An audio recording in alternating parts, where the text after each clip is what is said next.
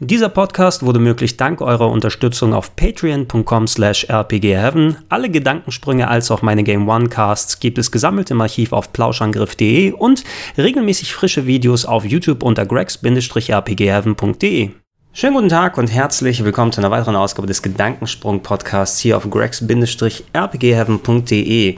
Ihr habt es wahrscheinlich mitbekommen, wenn ihr in den letzten Tagen bei entsprechenden Newsseiten über Videogames unterwegs gewesen seid. Da gab es ein Thema, was die Schlagzeilen dominiert hat. Da hieß es bei vielen Headlines ungefähr sinngemäß, Hakenkreuze sind nicht mehr verboten in Deutschland in Videospielen oder alternativ ähm, die Darstellung und Erwähnung von Hitler bringt keine strafrechtlichen Folgen mehr mit sich. Äh, ist mir natürlich auch ins Auge gesprungen, gerade als jemand, der äh, Berichterstattung über Videospiele macht seit vielen, vielen Jahren, sei es in Form von Podcasts, von Videos oder von geschriebenen Artikeln, die entsprechend abgedruckt und veröffentlicht werden. Das war ja immer etwas, was man als von der Berichterstattungsseite dann beachten muss, wenn man einen Artikel schreibt über ein Videospiel, wo entsprechend solche Symbolik drin ist, ob es jetzt Hakenkreuze oder SS-Runen oder ähnliches ist, äh, da musste man entweder hoffen, dass es eine entsprechende deutsche angepasste Version gibt, wo man dann Screenshots daraus verwenden kann, dass nicht irgendwie aus Versehen mal hier und da ein Hakenkreuz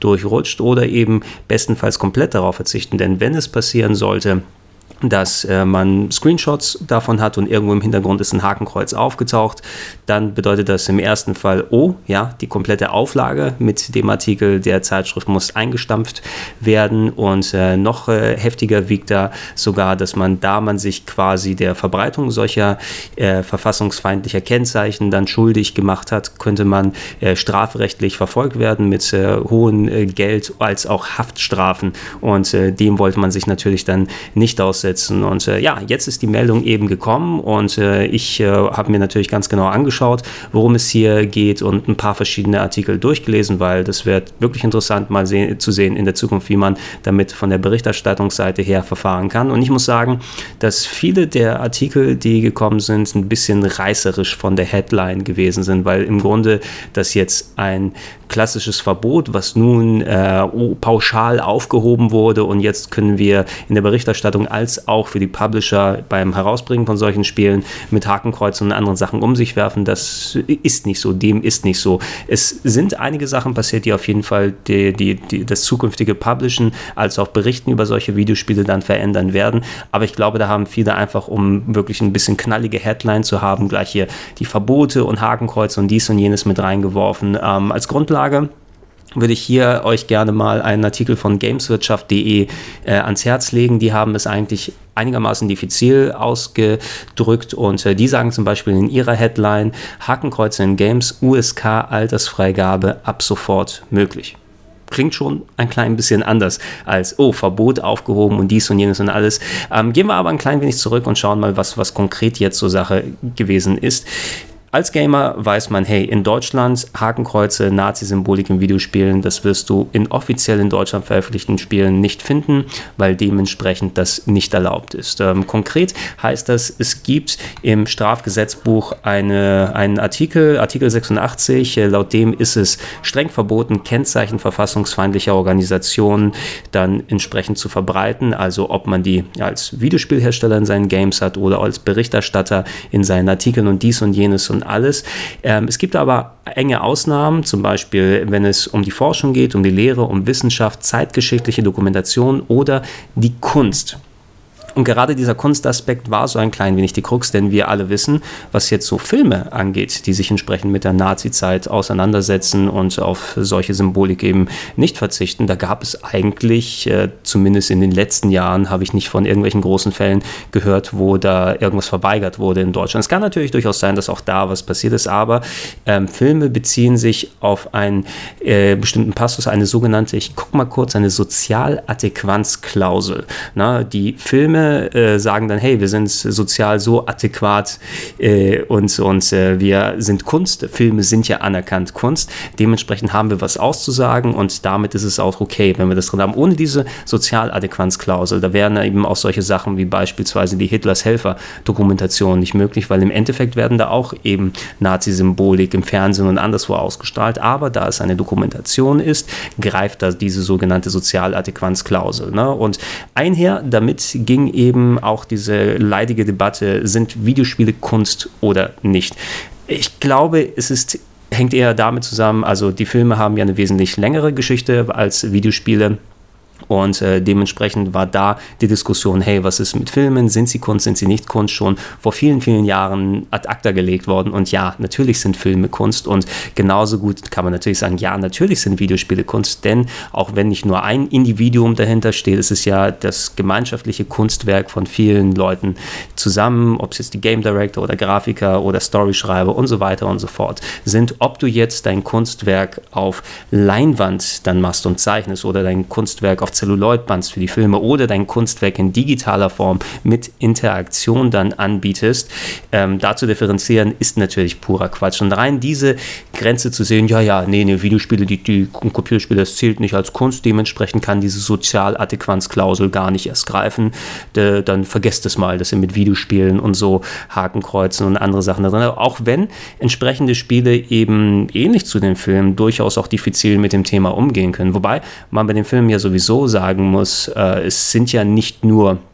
sozialkulturell relevante Geschichtsdramen, die das betreffen. Ähm, also nicht jeder Film ist dann entsprechend Schindlers Liste, sondern man hat auch entsprechend so dann, die zwar auch äh, mit entsprechender Schwere an das Thema rangehen, aber nimm sowas wie Saving Private Ryan, was auch ein Film ist, der eben zu der Ära spielt und äh, da äh, wurde auch sich nicht beschwert, dass entsprechend so mit dieser Thematik und der Bilderung umgegangen ist, weil dem Film auch was fehlen würde, entsprechend an der Aussage, ne? wenn das, ne, aber im Endeffekt ist es ein Actionfilm. Und genauso gut auch Komödien sind davon ausgenommen. Ähm, wie ist dieser Film? Der ist vor ein paar Jahren in Deutschland rausgekommen. Ich glaube, der hieß Er ist wieder da, wo es äh, um äh, darum ging, dass äh, Hitler irgendwie aus dem Führerbunker in das äh, Hier und Jetzt zeitgereist ist und dann irgendwie YouTube oder Medienstar, Social Media Star wird in der heutigen Zeit. Und das war auch ein durchaus unterhaltsamer Film, aber das ist eben ein Film, der mit äh, komödiantischer Art damit umgeht. Und da muss man auch sagen, okay, ist das das denn sozial-kulturell relevant? Aber nein, es greift mit dieser Sozialadäquanzklausel, weil es eben Kunst dann dementsprechend ist. Ähm, bei den Videospielen war es eben dann nochmal ein klein wenig anders, was mit der entsprechenden Freigabe zu tun hat. Und da zitiere ich auch gerne nochmal wieder aus dem ähm, Gameswirtschaft-Artikel. Lass mich mal gucken, wo der richtige äh, Passus dann da drin ist. Okay, diese Ausnahme, die Sozialadäquanzklausel, nehmen die Produzenten von Spielfilmen, TV-Serien und TV-Shows seit Jahrzehnten ganz selbstverständlich für sich in Anspruch, etwa für das Boot in Glorious Bastards oder Er ist wieder da. Mhm. Bei Games war eine vergleichbare Vorgehensweise zumindest mit unverhältnismäßigen Risiken verbunden. Ne? Daher wurden Blockbuster wie Call of Duty World War II oder Wolfenstein 2, The New Colossus mit teils erheblichen Aufwand eigens für den deutschen Markt entschärft. Also, ne, da sieht man also, es war wohl nicht unmöglich, aber es war nochmal ein extra Aufwand. Ähm, und das hängt damit zusammen, dass entsprechend eine Sache konkret geändert wurde, was äh, die USK-Freigabe solcher Titel angeht. Ähm, früher, vor dieser Änderung, äh, ging es nämlich darum, dass ähm, das äh, oberste Landesjugend, die, die obersten Landesjugendbehörden, ja, die mussten, wenn die USK eine entsprechende Altersfreigabe Freigabe gibt, die musste von denen abgesegnet werden. Ja? Und wenn jemand so einen Antrag stellt, dass entsprechende USK-Freigabe kommt, als Spielepublisher musste man bei der Einreichung Einreichung der Software schriftlich zusichern. Das musste schriftlich dastehen, dass diese Spiele keine verfassungsfeindlichen Symbole gemäß Artikel 86 des Strafgesetzbuches enthalten. Also wenn es jetzt so eine ungeschnittene und unangepasste Version von Wolfenstein 2 The New Colossus ist, durftest du das Spiel gar nicht erst bei der USK vorlegen, weil die müssen sich ja dann nochmal das Okay von den obersten Landesjugendbehörden einholen. Ähm, du durftest nicht eine unveränderte Version, wo nicht die Hakenkreuze gegen Alternativen ausgetauscht wurden, wie das Eiserne Kreuz zum Beispiel, überhaupt erst vorlegen, äh, weil du musst es ja unterschreiben und sagen, nee, da ist sowas auf keinen Fall drin. Das, was sich jetzt geändert hat, ist, dass dieser Passus entfällt in Zukunft. Das heißt, Videospiel-Publisher müssen nicht im Vorhinein dann sagen, hey, dieses Spiel enthält keine verfassungsfeindlichen Symbole, ähm, sondern sie können das Spiel vorlegen und dann kann die USK entsprechend entscheiden, was für ein Rating sie geben wollen und das von, der, von den obersten Landesjugendbehörden absegnen lassen. Und ähm, das gibt der USK Ermessensspielraum eben, um zu sagen, hey, dieses Spiel äh, geht so oder so mit der Thematik um, dementsprechend können wir da diese Alterseinstufung geben und äh, dann kann das die oberste Landesjugendbehörde Landesjugendbehörde dann auch hier okay dementsprechend geben. Hier werden als Beispiel im Artikel genannt solche sensibel erzählten Spiele wie Attentat 1942 oder das Berliner Indie-Projekt Through the Darkest of Times. Das wären Spiele, die die Hürden problemlos nehmen würden ich kenne diese beiden Spiele nicht, aber ich vertraue mal darauf, dass es entsprechend auch Games sind, die ein bisschen diffiziler mit dem Thema umgehen. Wobei man da aber auch sagen muss, ähm, wenn diese Grenze schon mal da gelegt ist, dann muss man im Vergleich zu den Filmen nochmal wieder zurückgehen. Denn da haben wir, wie schon erwähnt, eine große Varianz, was so die Genres angeht, die entsprechend so eine Bebilderung haben. Du kannst dann äh, sehr ernsthaft mit dem Thema umgehen. Du kannst das in einem Actionfilm-Kontext zeigen, auch in Glorious Bastards. Ne? Ähm, der Film ist wirklich, also ohne dass, wenn, wenn du da die ganzen Nazi-Sachen äh, irgendwie umtexten müssen würdest und die Symbolik rausnehmen und äh, Hitler nicht entsprechend seinen Auftritt und, und sein Schicksal da im Film erleben würde, da wäre das ein komplett anderer Film und dementsprechend nicht wirklich zeigbar und, und äh, also zeigbar in dem Hinsicht, natürlich kann man es dann zeigen, aber hätte bei weitem nicht diesen Effekt, den er halt gehabt hat, aber es ist ein unterhaltsamer Actionfilm, ein Thriller dementsprechend gewesen und genauso mit den Komödien da aus? Würde das dementsprechend bedeuten, wenn du das Äquivalent zu einem Er ist wieder da in Videospielform hast, das auf humoristische Weise damit umgeht, würde die USK dann Nein sagen, weil eben nicht dieser sensibel erzählte Ansatz wie bei einem Attentat 1942 mit da ist.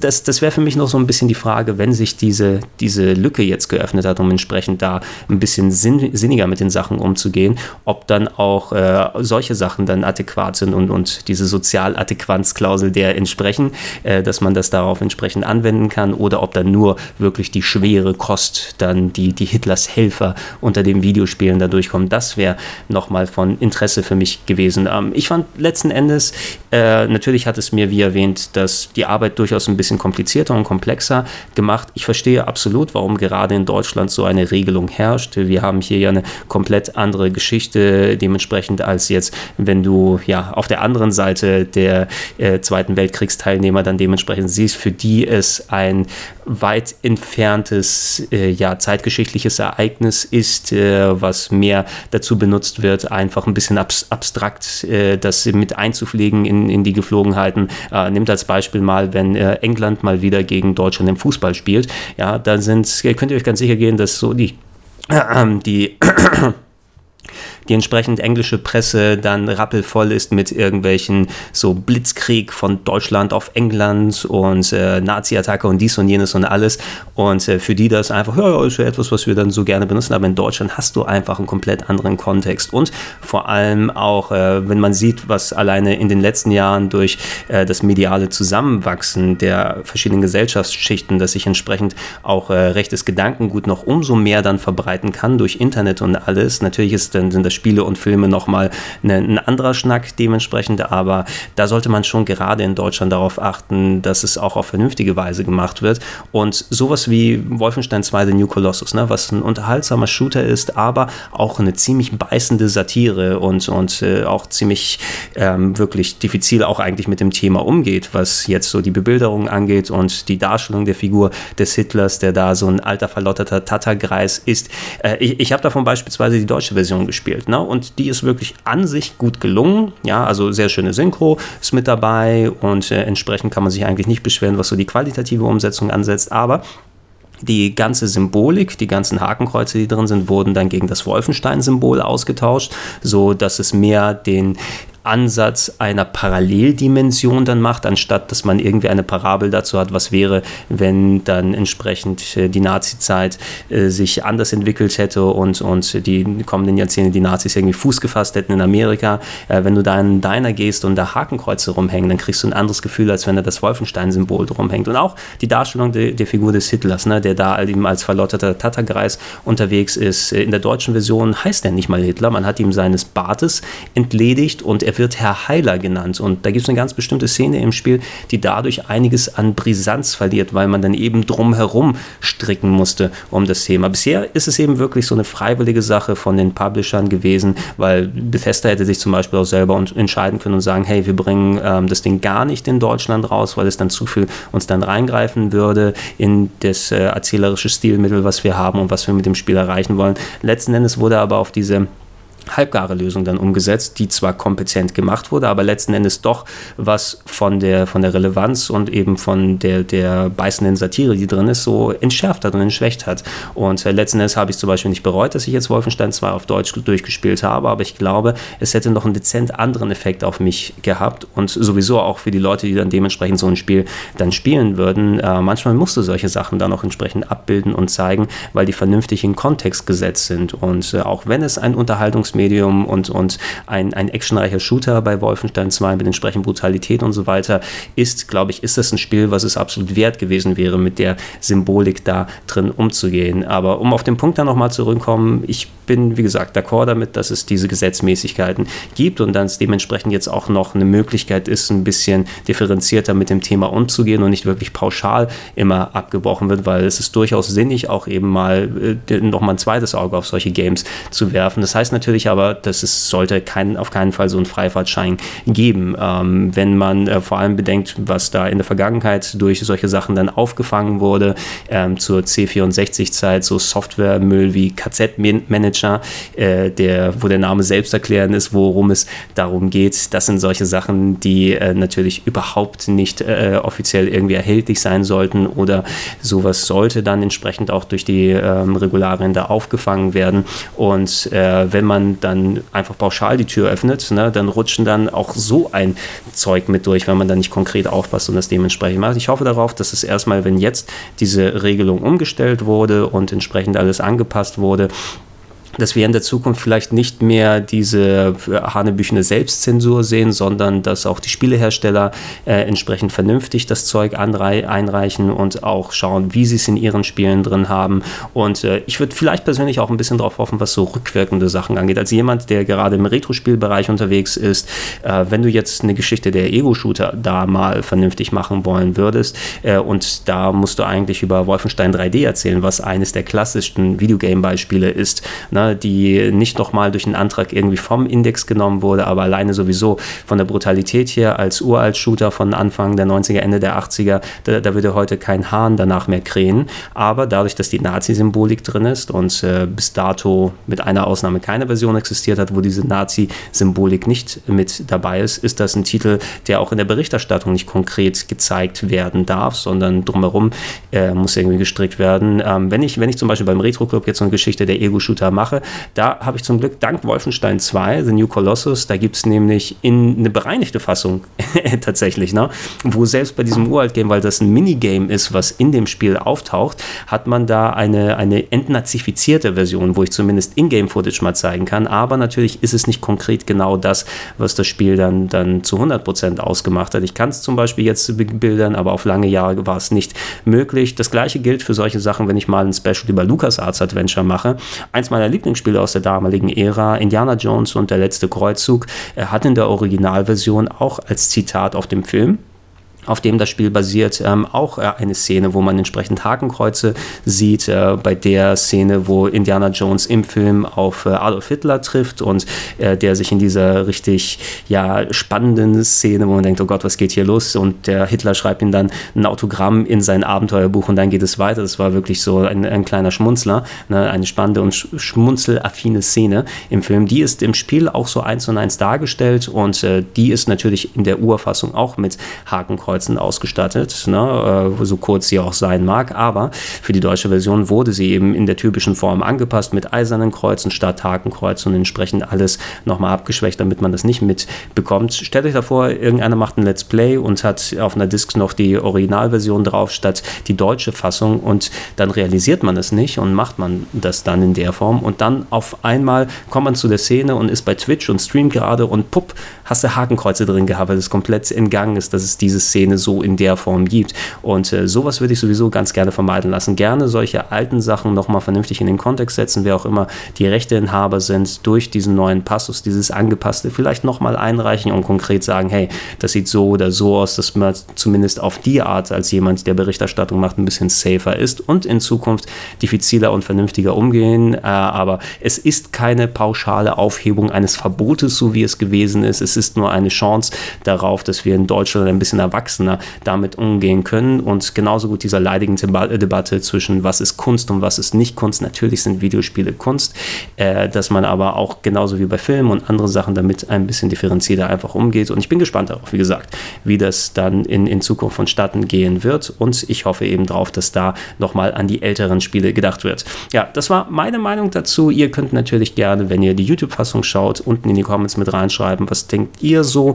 Ist es etwas, wo es vielleicht ein zu kleiner Schritt ist, denkt ihr, man sollte das eher pauschaler machen und noch weiter die Grenzen sozusagen öffnen? Oder ist das schon der Schritt zu viel? War es eigentlich in Ordnung, wieso die Regelung gewesen ist? Das wird ein ziemlich interessantes Thema eigentlich sein und da werden wir sowieso allgemein noch länger drüber sprechen, äh, was die Berichterstattungsgemeinde und auch die, die Gamer-Gemeinde geht. Sowieso die Publisher werden jetzt ganz lange tagen und schauen, wie das vernünftig vonstatten geht, weil verzichten äh, werden sie vor allem, weil jetzt ja gerade wieder Zweiter Weltkrieg Weltkriegsspiele ein bisschen en vogue sind ne, und, und viele Publisher aus der Ära dann Spiele produzieren. Äh, da muss man nochmal konkreter sich damit auseinandersetzen und äh, dass in Deutschland man sich wieder ein klein wenig mündiger als Videospieler und Videospielkäufer und Videospielberichterstatter fühlt. Das ist zumindest ein, ein gutes Ding und ein gutes Ziel, was wir uns auferlegen können. Schreibt es in die Comments mit rein. Ich bin gespannt, was ihr so denkt. Ähm, alternativ findet ihr ja sonst weitere Gedankensprung-Ausgaben nicht nur bei YouTube unter gregs-rpgheaven.de, sondern auch auf plauschangriff.de, wo alle Podcasts aus meinem bisherigen äh, Arbeits- und Privatumfeld drin gesammelt sind. Äh, und natürlich würde ich mich freuen, wenn ihr mich unterstützt, sofern ihr es noch nicht macht, bei der Produktion solcher Casts und Videos unter patreon.com slash rpgheaven. Da sind schon einige Sachen zusammengekommen für Projekte, die ich dann äh, weitermachen kann, wie zum Beispiel der Gedankensprung hier, den ich wieder regelmäßig anbieten kann, als auch äh, eine neue Top 101, diesmal der Action Adventures, die auch in Bälde dann starten wird. Also würde ich mich freuen, wenn ihr euch da mal umschaut und dann beteiligt äh, und gegebenenfalls dann auch in den Discord-Chat kommt, der für Leute, für Supporter über patreon.com äh, damit eingerichtet ist. Da können wir uns auch mal ein bisschen direkter unterhalten. Ich war der Gregor, ich wünsche euch noch ein schönes Rest, Restwochenende ja, und äh, viel Spaß. Dankeschön. Tschüss.